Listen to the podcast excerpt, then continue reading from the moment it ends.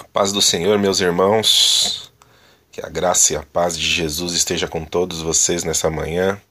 O texto que eu quero trazer para vocês, ele se encontra em Mateus 14, e nós vamos ler do 22 até o 33. Amém? Então vamos lá. E logo ordenou Jesus que os seus discípulos entrassem no barco e fossem adiante para o outro lado, enquanto despedia a multidão. E despedida a multidão, subiu ao monte para orar à parte. E chegada já a tarde, estava ali só. E o barco estava já no meio do mar, açoitado pelas ondas, porque o vento era contrário.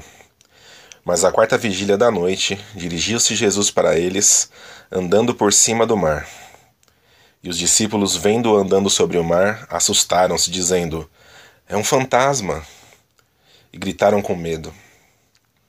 Jesus, porém, lhes falou: Tende bom ânimo, sou eu, não temais.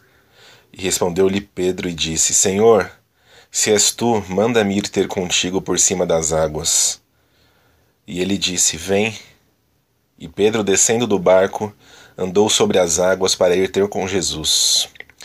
Mas sentindo o vento forte, teve medo e, começando a ir para o fundo, clamou, dizendo: Senhor, salva-me. E logo Jesus, estendendo a mão, segurou e disse-lhe: Homem de pequena fé, por que duvidaste? E quando subiram para o barco, acalmou o vento. Então aproximaram-se os que estavam no barco e adoraram-no, dizendo: És verdadeiramente o Filho de Deus. Glória a Deus. O que eu quero trazer para vocês aqui é voltado a Pedro. Enquanto Pedro ele estava caminhando sobre as águas, olhando para o mestre, olhando para Jesus, tudo estava perfeito, tudo estava fluindo. E ele estava caminhando sobre as águas, o sobrenatural já estava acontecendo. Mas a partir do momento que Pedro começou a olhar, a olhar em sua volta, e ver a tempestade, ver as águas agitadas e ver tudo o que estava acontecendo ali, ele começou a se assustar. Assim é a nossa vida. Né? O, os dias que nós temos vivido têm sido assim. Nós estamos olhando ao nosso redor e o caos está instaurado.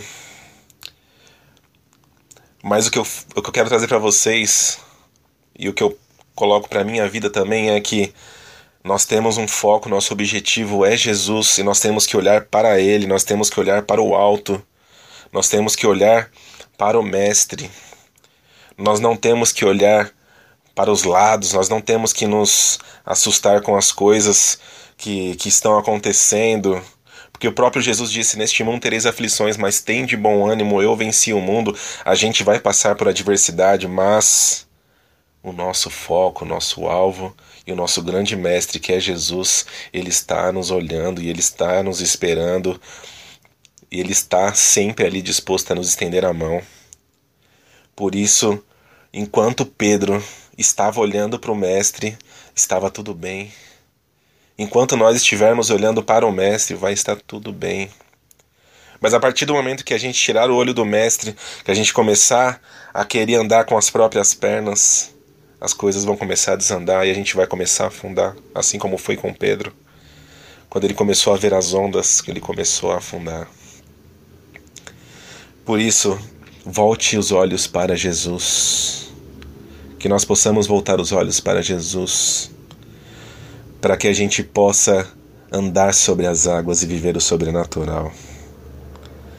Que a gente não foque nas adversidades, que a gente não foque na tempestade porque nós temos um grande Mestre, que é quem nos dá a graça e a misericórdia todos os dias.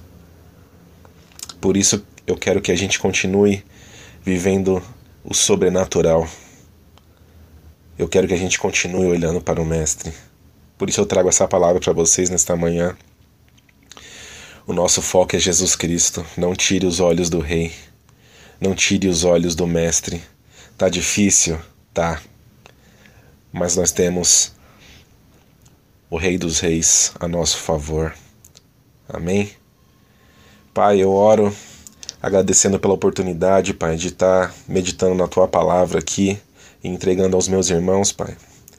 Que o Senhor venha nos abençoar, que o Senhor venha nos guardar, Pai, em meio à tempestade, mas que nós possamos olhar para Ti, Jesus, sabendo que tudo está no Teu controle.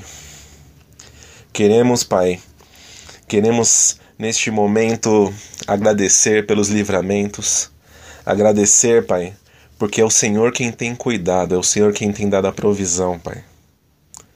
Nós somos gratos pelo teu amor, Jesus. Somos gratos pela tua misericórdia, Pai.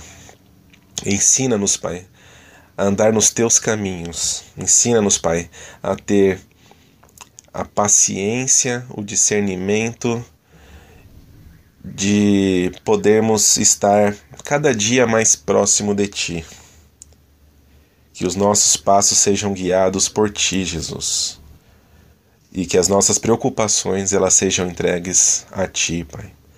Que sabemos que o Senhor tem o controle de tudo, Pai. Tudo está nas Tuas mãos.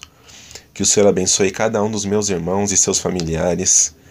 Que a Tua graça e que a Tua paz venha sobre todos nós abençoando-nos nesse dia maravilhoso, porque este é o dia que o Senhor fez, Pai. Muito obrigado.